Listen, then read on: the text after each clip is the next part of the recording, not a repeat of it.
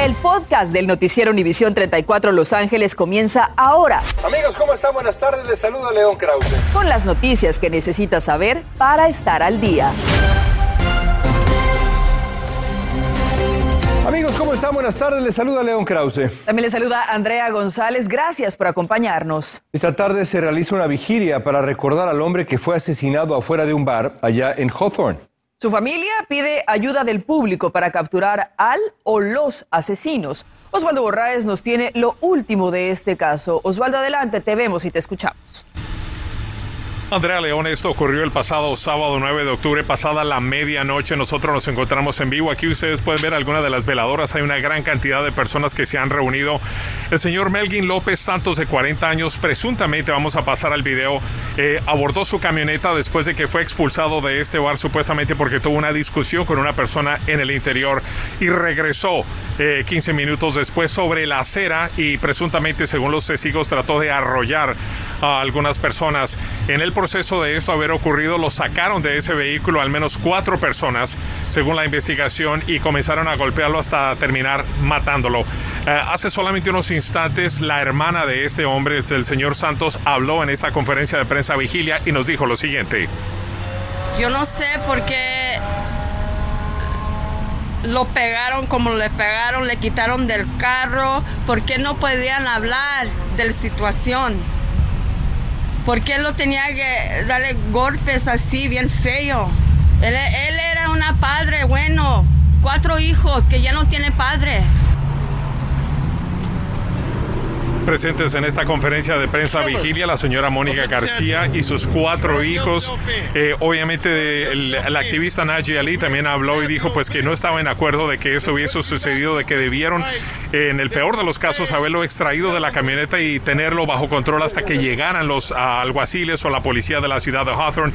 Sabemos que la ciudad de Hawthorne y la policía están investigando varios videos del interior de este negocio aquí de Rocket, el bar, y eso es lo que están esperando ahora. Y por supuesto, los resultados de la autopsia, qué es lo que pasó, de qué manera murió este hombre oficialmente. Eso va a determinar cuáles pudiesen ser los cargos para las personas una vez que sean encontradas.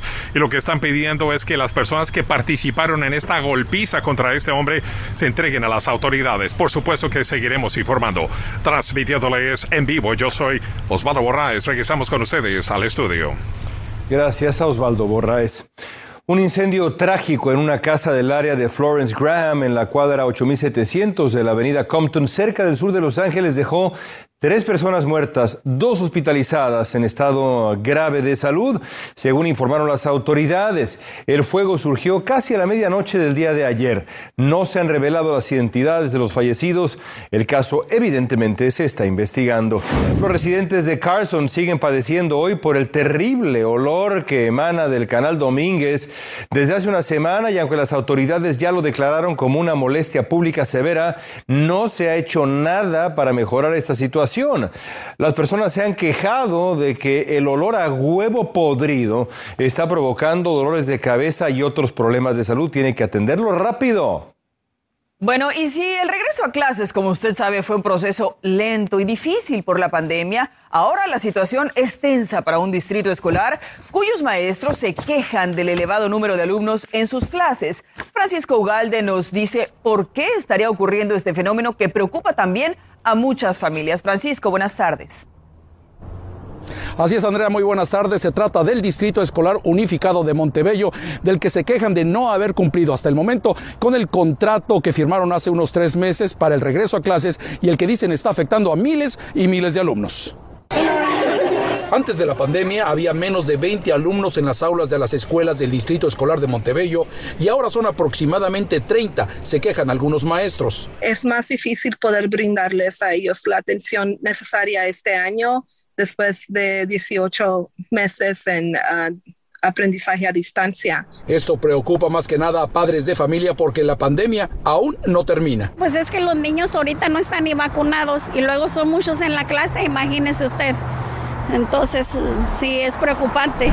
Salimos a investigar y llegamos hasta el sindicato de maestros de Montebello buscando respuestas. Llegamos a un acuerdo con el distrito que ellos, iban a disminuir el número de estudiantes, limitar el número de estudiantes en cada clase y no han cumplido con ese, esa obligación. La situación es crítica porque el distrito cuenta con 28 planteles al que acuden aproximadamente 23 mil alumnos. Le hemos dicho a cada mesa, junta de la mesa directiva, este, en juntas con el personal del distrito este, y um, casi a, diario en, las comunicaciones. ¿Y qué les han dicho? ¿Qué les han contestado? Nos dicen no han tenido el éxito que, que quieren y este, que se necesita. Insisten en que el Distrito Escolar de Montebello debe contratar más maestros inmediatamente porque su obligación es brindar una justa educación.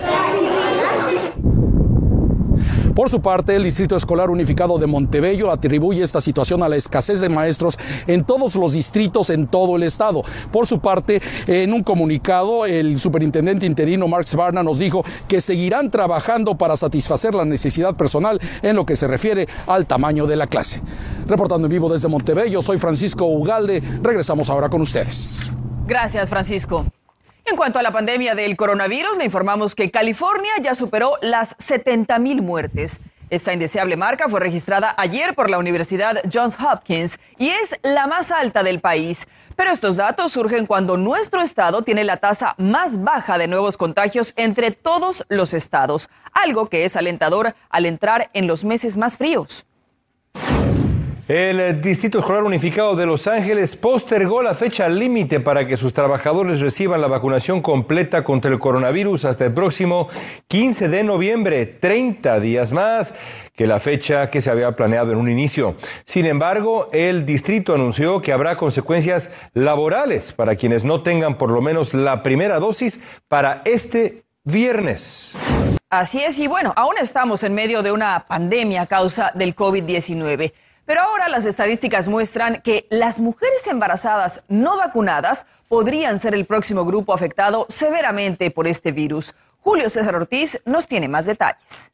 Las mujeres embarazadas representan uno de los grupos que más preocupa a la comunidad médica en la lucha contra el COVID-19, pues de acuerdo a cifras de los CDC a nivel nacional, solo el 31% de mujeres se ha vacunado. Al momento que nosotros tenemos una mujer embarazada, tiene un bebé un bebé que puede ser completamente vulnerable y depende completamente de la salud de la madre. En el condado de Los Ángeles, el 97% de todas las mujeres embarazadas y hospitalizadas con COVID no han sido vacunadas. Por lo tanto, el pronóstico de perder a su bebé es más alto. Que la mujer vacunada, aparte de darle justamente los anticuerpos a su bebé, va a estar mucho más protegida contra la fiebre, malestar y también lo que se llama lo que son casos de COVID prolongado. Como muchas mujeres embarazadas durante la pandemia, Evelyn tenía sus dudas y temor que le pusieran la vacuna contra el COVID-19. Mucho miedo, ¿cómo le va a afectar a él? ¿Qué, ¿Qué, puede pasar? Si me da fiebre a mí, de, después de la vacuna, ¿le va a dar fiebre a él también?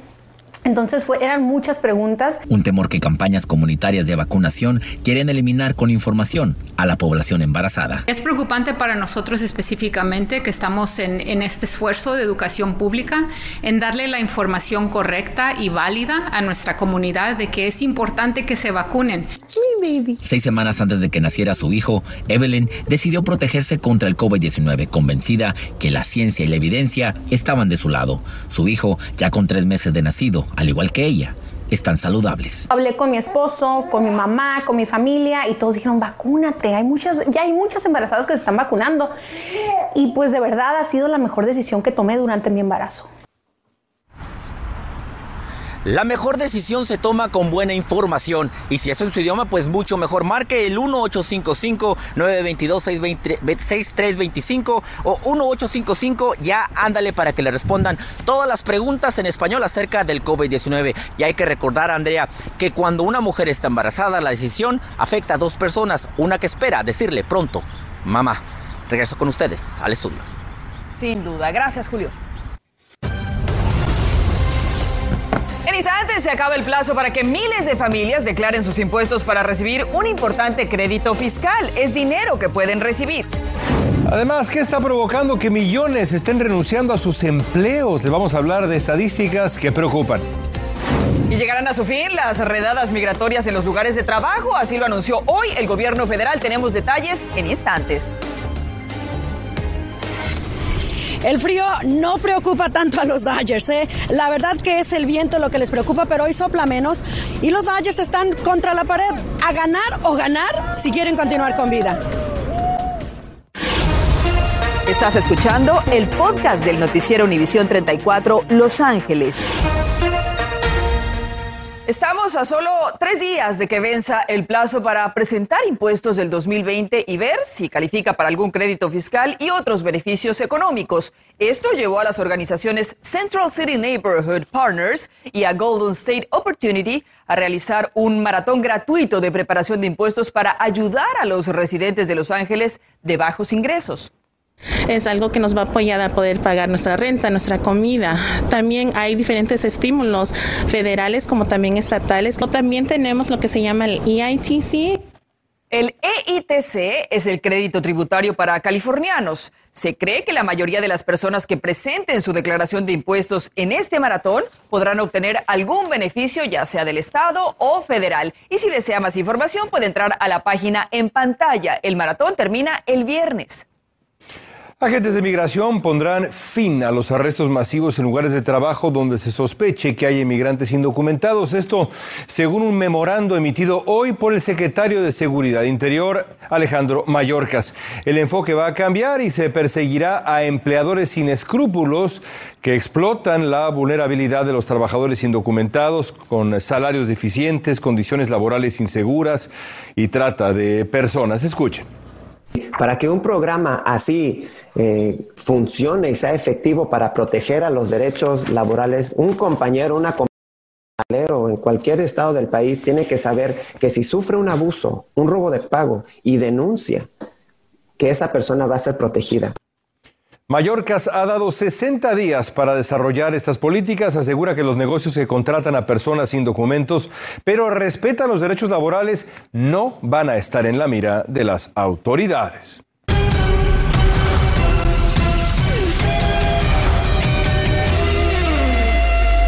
Ayer sufrí Sufrí mucho, la verdad, me frustré profundamente, pero bueno, los elementos son los mismos para los dos equipos. El viento ayudó a San Francisco, perjudicó a los Dodgers. Ganar o morir, francamente. Diana. Pues no fuiste el único, León. Verdaderamente aquí había más de 50 mil aficionados que también estaban frustrados. Sin duda, el ah, partido número 4 se va a jugar en medio del drama y de esa frustración, pero en medio de esa fe para que los bates de los Dodgers despierten, porque ayer el trabajo de Scherzer de verdad que no fue nada, nada malo. Así llegan a este juego que podría ser el último de esta temporada aquí en la casa de los Dodgers. Es el cuarto juego y los Dodgers están contra la pared. Así que esta noche, más que nunca, la afición debe alentar fuerte y de pie. El equipo está bien confiado a pesar de que no bateamos bien anoche. Pegamos fuerte la bola, pero sin suerte. Este, esperamos que esta noche caigan. El viento ha bajado su intensidad esta tarde y puede jugar a favor de la novena Angelina. Es solamente que tenemos que eh, fajarnos y tratar de tener mejor chance y hacer cosas diferentes cuando la brisa está así, porque fueron unos cuantos que normalmente se hubiesen ido, pero sabemos que la brisa, este, tenemos que hacer mejor ajuste esta noche y ganar. ¿Cuál sería el impacto para la afición de Los Ángeles después de ver las, los refuerzos que llegaron para este equipo no avanzar al campeonato? No, va a ser muy, muy difícil. Obviamente este, esta temporada muerta va a haber algunos jugadores que, están, que son agentes libres. O sea, este puede ser el último año de este, de este grupo estar juntos. Es que la siguiente temporada peloteros como los lanzadores Clayton Kershaw, Kenley Jensen, entre otros, van a la agencia libre.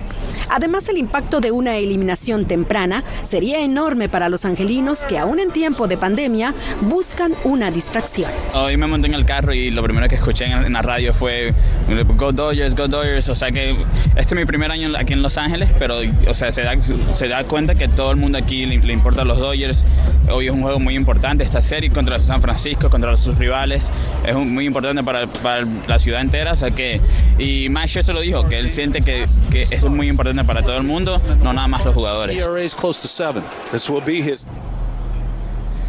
En el interior del estadio ya se escuchó la algarabía, ya llegó la primera carrera en la baja de la primera entrada. En la lomita la responsabilidad está sobre Wake Bueller, León a las 11. Esperemos estar hablando de que esta serie está empatada y que se definirá allá en la Casa de los Gigantes de San Francisco. Creo que ayer la, la, verdad es que los Dodgers debieron ganar, ni modo, esto no es eh, de, de eh, merecimiento, sino de lo que ocurre realmente en el terreno de juego. Creo que hoy ganarán los Dodgers y se definirá en San Francisco. Ojalá tenga yo voz de profeta, traigo mi traje azul de la suerte. Silencio de Diana. Diana no le importa, no le interesa mi traje azul de la suerte. Amigos, Claro que- créanme. es, que te, es que te lo pones todos los días, entonces va a ser la suerte para los años, por supuesto. Esto es bullying, clarísimo, es bullying. Vamos a ganar no, hoy. no, no, no. Es, es, es fe, León, es fe. Muy bien, pues a las 11 lo platicamos. Suerte para los Dodgers. Gracias, Diana. Bueno, no me lo pongo todos los días. Bueno, mañana se enfrenta, qué cosa.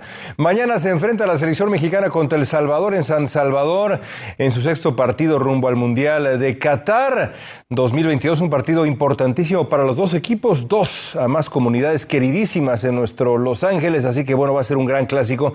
Felipe Valenzuela ya está allá con un previo del partido.